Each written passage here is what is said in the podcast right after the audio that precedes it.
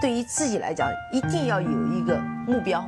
一个企业，它真的要对什么人负责任？嗯，要对社会负责任，嗯，对员工负责任，对股民负责任。这个三个责任，一个国家的发展，实体经济是永远是是顶梁柱。各位好啊，给你一个真实生动的格力电器，我们给的比你要的多。这期节目呢，我专门把这个这几个月。业绩不达预期也好，暴雷也好，出现了业绩大幅的预亏也好，或者是大幅度的下滑也好，这样的公司呢，给大家做了一个小的汇总。其中呢，有一些公司我们是非常的熟悉的，也经常会出现在呃价值投资的一些书里面啊。我们来稍微的看一看。首先是康德新啊，它的实控人呢叫钟玉。也是被公安机关所刑事控制了起来，那他也是挪用公款啊这样子的行为，包括他的公司已经被 ST 了，他的债呢可能都无法去偿还了啊。这是康德新，康美药业啊也是以前的一只大白马，他的事件呢也比较离奇，突然告诉大家他在账上那些钱就不翼而飞了啊，告诉大家是做错了账了啊。还有呢，辅仁药业。它呢也是一个铁公鸡啊，也是一家河南的制药企业，好多年不分红，突然宣布呢分红六千多万，但是呢这六千多万到分红的前几天拿不出来，反倒会搞得他自己呢临时的停牌，但是他的账面上显示有有十几亿的现金，所以他问题一定是很大的啊。还有分众传媒啊，它的业绩呢是预报了有很大的下滑啊，甚至是有亏损。还有暴风集团啊，这个是在二零一五年，整个的一个股神啊，连续几十个涨停板啊，股价从几块钱打到了二百块钱左右吧，我印象中啊，那现在又又回到了几块钱。包括他当时他的那个老板叫冯鑫啊，也是呃风光一时的人物。那新城控股呢就不多说了，他如果那个事情是做实锤的话，他。不但连一个上市公司的董事长不配当，而且他连一个基本的人都不配当啊！还有呢，前两天应该是雏鹰牧业吧，也是一家养猪的或者养鸡的一家企业啊，它它就是股价呢连续好多天是在一块钱以内，也是触发了整个退市的机构啊。还有金种子啊，金种子呢是安徽的一家酒的企业，安徽呢是我们。呃，国家一个产酒非常多的一个省份，因为白老师因为业务关系呢，也会经常去安徽去出差啊。那在安徽呢，总是能够喝到不同的酒，比如说口子窖啊、古井贡啊、金种子啊、迎驾呀，还有还有各种各样的酒吧，包括宣酒啊这种啊、徽酒啊。按说这种酒的企业呢，应该做的还是不错的，但是呢，金种子这样的酒的企业居然也会亏损。它的预预报显示呢，上半年预亏是三千万到三千六百万，这还是亏损的一家酒企，让我也没想到啊。还有呢，就是明眉大眼的东阿阿胶啊，他说上半年的净利润呢下降百分之七十五到七十九。然后它上半年归属母公司的净利润为一点八到二点六亿，那么这就意味着它二季度是出现了亏损，因为一季报里面它的净利润还有三点九三亿，那到了到了上半年就成了一点八亿，那它二季度一定是亏损的。包括阿胶这家企业一直是在投资行业呢，是呃被誉为叫药中小茅台啊，对吗？也是非常有定价权的一个。这样的一个品类，包括它的投资价值呢，也一直被很多人所质疑。到底阿胶对人体的这种呃保健作用有没有？它到底有没有这么强的投资的功能？它的提价是非常非常频繁的。我上次是看了一篇文章，它比一般的阿胶厂家卖的阿胶要贵两倍以上。这个还是很恐怖的。当然，它如果真的能够奠定它在药中小茅台这样的一个概念，它还是不错的啊。还有呢，叫涪陵榨菜啊，当然这个台湾同胞把它喊成涪陵榨菜，对吧？七月三十一号呢，涪陵榨菜呢是公布了上半年的业绩啊，二季度收入呢同比增长只有百分之零点六，净利润呢是一点六个亿，同比降了百分之十五，业绩呢严重低于市场预期。那它公布了之后呢，从二十八元啊，几天就滑到了百，对，滑到了二十一块多，就降了百分之三十多啊。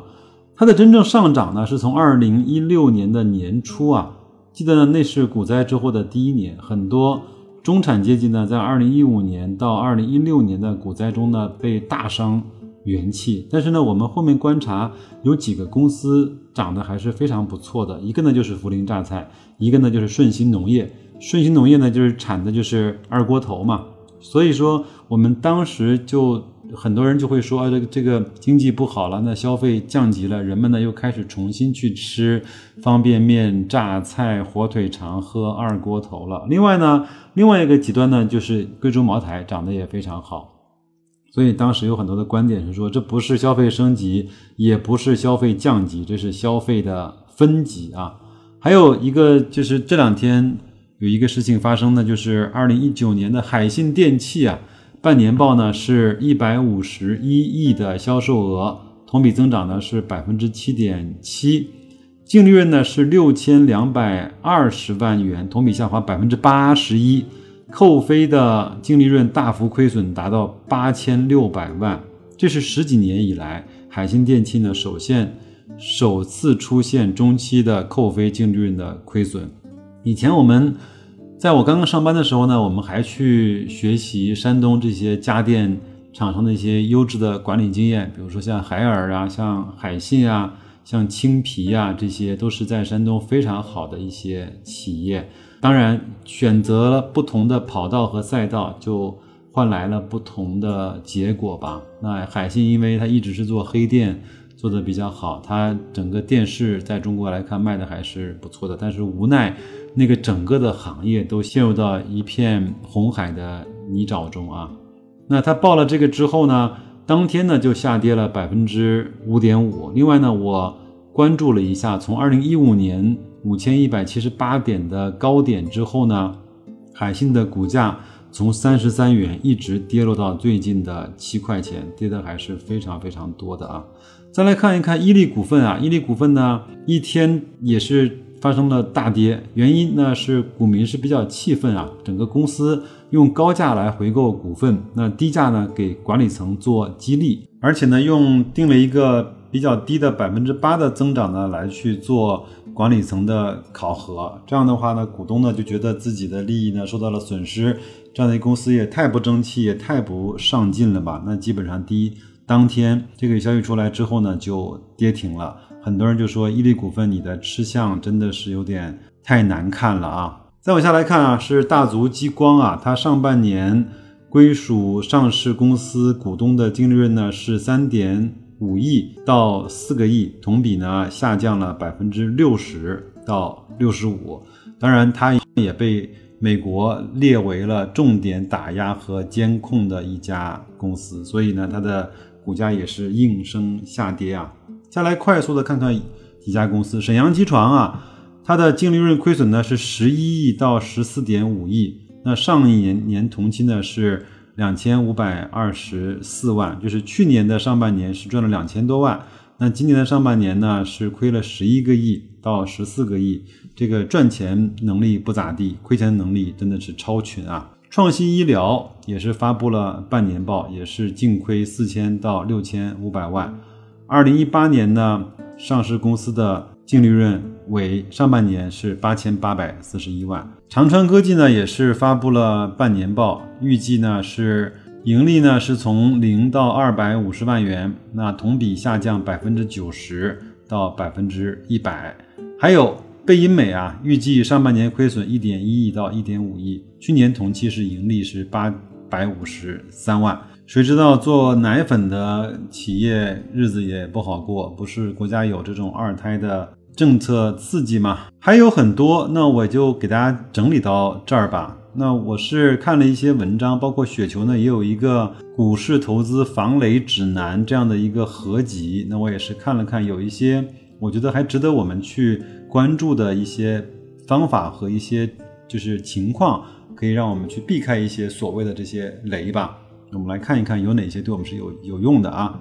他说第一个呢，就是当心这种大存大贷。那像康美药业呢，就是这种大存大贷，它账面上有很多的货币资金，但是它也有很多的大额的贷款，这个要当心，它有可能有做假账的可能性啊。那在格力来说呢，它是有一千一百亿的货币资金，有两百亿左右的短期的借款。很多人说它是在外国的一些公司在当地要有一些这样的一个贷款啊，这个我也没有去查实，因为在年报里面、在季报里面也没有这样的一个数据的展示。那我想什么时候股东大会的时候，这个问题是比较适合来去问他们的管理层的啊。第二个呢，高商誉的公司要避开。在二零一九年的年初和一八年的年末呢，这种高商誉减值的计提的这样的公司也是踩了很多的雷啊。商誉它本身就是一个在购买别人公司的时候产生的一个溢价的部分，如果收购的公司它业绩好呢，会慢慢的把这些溢价的部分给填平。如果它的业绩不好的话，那这些所谓的商誉多付的钱就一定要把它做成减值啊。第三，存货的增幅远远大于销售收入的增幅，那就说明这家公司的运营已经出现了明显的不良。第四，经营活动产生的现金流长期为负值，这个当然也是一个非常非常不好的信号。一家公司亏损。可能可以亏损很多年，但是它的现金流如果一旦是负的的话，它很快就被各种各样的情况所挤兑死了。第五，应收账款明显增速呢快于销售收入，说明它整个往回收款的能力和速度在变慢。那么里面有可能有很多的坏账，它是用这种长账期所去覆盖和掩盖了。第六，股票高质押的，我们看到很多的。董事长啊，跟实控人呢，都是百分之九十九点几的股票都是用来质押。那一旦出现了这种风吹草动，或者是业绩的不达预期，它的股票有可能就会被爆仓，从而带来第二次的踩踏和伤害。第七，实际控制人有违法犯罪记录的，那这个当然我就不用说。那领门领军人物都做不好，那整个公司也会有问题。第八呢，就是财务作假，或者是曾经有过作假的记录。我也讲过一句话，讲得非常不客气。我说，只有财务没有做过假的公司，没有只做过一次假的公司，它是个习惯啊。第九，频繁的更换会计师的事务所。那在年报、季报和半年报的时候，我们应该注意的看一下，如果他经常去换这样的会计师的事务所，说明他这个账呢，上一家会计师事务所已经没法做了，那你还是给别人来去做吧，谁不愿意？谁更愿意去承担风险赚这个昧心钱，让他来去做吧。第十呢，就是债务的违约啊，因为我们都知道债的优先级是非常高的。如果他连债都敢去违约的话，那说明他的经营状况一定到了一个非常难堪的不可收拾的地步啊。十一，董事会承诺的一致性或者叫完成度，什么意思呢？就是董事会在年初会讲出来一些目标和希望去实施的。呃，计划那他经常会去完成呢，还是经常在年初放了大炮之后，在年末呢就不去再关注它了？像这样的也要去看一看，它是不是一个言出必行的这样的一个管理的团队啊？希望这十一条对各位有一些帮助，也可以用这十一条去检核一下你手中的标的是不是有这样的风险。好，那最后呢，再说一点白老师自己的观点啊。我们都知道，投资这些大白板公司呢，是为了它良好的业务收益和它中远期的发展。那么有的时候呢，你也要考虑到，呃，持续的百分之三十的增长是否能够长期的延续。有一天早上呢，我听那个罗振宇的音频啊，他说，当微信的用户呢已经突破了十个亿的时候，你还能够去指望它的用户能够呈现一个比较大幅度的快速增长吗？显然不能够。如果你认可它不能的话，难道腾讯它就不是一家好的公司吗？当然，白老师也深信不疑的认为，我们在中国至少空调这个市场还远远没有到天花板。如果呢，我们再往外去扩展一下外延的话，制冷。这个市场远远还没有到天花板，因为它涉及的方面太多了。人需要合适的温度，机器也需要恒温，就连饲养的牛啊、羊啊、猪啊、鸡啊，都需要一个合适的温度。当然，还包括这种冷链食品的运运输，也非常需要大的制冷设备的这种加持。想想看，为什么最近几年？的生鲜快递和超市的发展越来越好，送货的速度也越越来越快。正是因为呢，有了这种冷链成熟的配送和对接，以及前置仓的这种建立啊，我们才能够非常快速的拿到品质又好、价格又便宜的生鲜的水产蔬果这种产品。那么以后人们在这方面的需求，我相信只会增长，不会倒退。好，这是第一个方面。第二个方面呢，这么多好的公司，我们其实从它以前来看都是质地还不错的公司，但是为什么也出现了这么多的业绩的大幅度的下滑呢？其实我们心里都明白，说明了什么呢？说明了最近的市场真的是不好，经济真的有一些不景气。如果经常做投资的人一定知道逆回购，对吧？二零四零零幺啊，我们都知道，在某几天这种一天的逆回购呢，居然破天荒的出现了低于百分之一的这种。收益，这在很多年以来都是没有发生过的。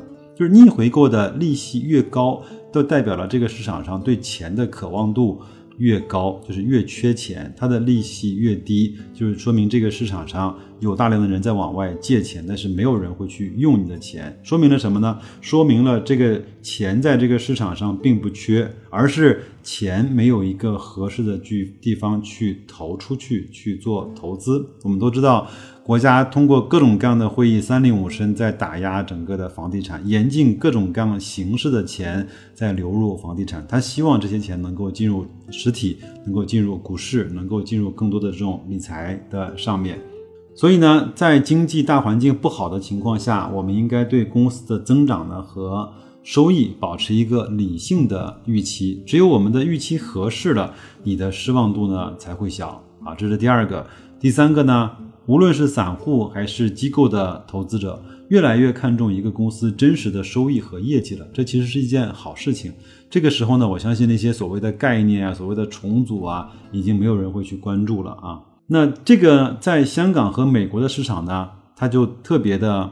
在意它的业绩。如果一家公司在美国和香港出现了暴雷，那么它一定是因为它的业绩方面出现了问题，或者是它的掌门人出现了触犯法律的情况，才会出现当天大跌的这种情形。当然呢，在牛市的后期，因为一些公司的估值太高，有任何的风吹草动都会演变成仓皇的出逃以及高位的止盈离场。以上我说的种种因素，在。格力电器身上呢，至少凭白老师这种笨拙的眼光啊，还没有看到可能会发生的一些雷点吧。当然，它的半年报呢，我不指望它有百分之二十三十的增长，能够保持正向的增长，能够维持住利润的以及净利润的水平。对我来说，在二零一九年这样的经济环境下，我本人就知足了。不知道各位是怎么想的？可以在留言区。留言来跟我去互动。好，那今天这个节目呢，白老师唠叨的部分呢，就先到这里。节目的末尾呢，我给大家放送几个音频啊，就是最近董明珠参加一些活动和接受采访的时候的一些观点的表达。我相信很多人是比较喜欢听董总讲话的。那我也想用这几段音频呢，来给大家提振一下对格力的信心。最后呢，我再啰嗦一句啊，在中国市场上，你会看到哪种人他最能够赚钱呢？就是那些傻乎乎的抱着一家质地还不错的公司很多年，他这样这样的人就能够赚钱。反倒是那些特别聪明的、掌握了很多信息的，而且进出特别方便的这些投资者，反倒在这个市场上折腾来折腾去，会变成竹篮打水一场空。找到一个好公司不容易。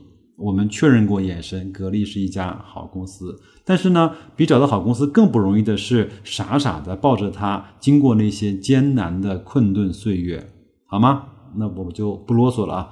马上到周末了，祝各位周末愉快，再见。其实说了进入五百强，我只是淡淡一笑。对于格力来讲，我觉得进入世界五百强，我认为是必然的一个发展。嗯，那我觉得一百名也好，五十名也好，第一名好，就是你的企业。能否真正实现可持续发展？你企业是否真正有生命力？对，是很重要的。因为我记得在二零零四年、零五年的时候，就是大家都梦想自己的城市有个五百强企业，对，非常渴望就是啊引进一个世界五百强。就当时格力就被被别人看上了，被别人涉猎一样的 啊，就是他的目标。就是要把我们格力收掉。那确实我们费了很大的力气，我们坚守。我讲过一句话，我今天我不是，嗯，未必代表明天我不是，嗯，只要我们努力，嗯，我觉得我们就应该有那么一天。到现在差不多也就十四五个年头了，我们实现了进入四千五百强，我非常的觉得没有什么了不起，嗯，而是说只是给你过去给了一个鉴定，对，未来你还要继续努力。就像讲格力，哎，讲格力空调，实际上我们格力冰箱、洗衣机啥都有。但他讲来讲去就是空调，但我也要检讨啊。嗯。为什么人家还不知道呢？因为你这个烙印太深，他已经对上号了。嗯。所以我们更多打破的是自己。你的电饭煲也很好。那倒是，我的电饭煲。当时我们做电饭煲时，就是因为中国人大量的到日本买饭煲，我是一气之下。泱泱大国没有一个做饭包的企业能把饭包做好的，嗯，所以我当时赌了一口气，嗯，我要求我们这些人必须要做出世界最好的饭包，嗯，我们确实实现了。但我觉得光有个好饭包还不行，你还在想你的个性化产品怎么样？就像刚才讲那个何刚一样的，就是你的技术要升级。出现了一些这种白马股爆雷的这种事，那那就不是真正白马股，不是，那是一个假的。格力是不会面临这种爆雷的风险。那当然不会了，那百分之百不会。呃，所以说我觉得这个企业的发展过程当中，一个人关键要修炼自己，政府只是给你营造一个公平的环境。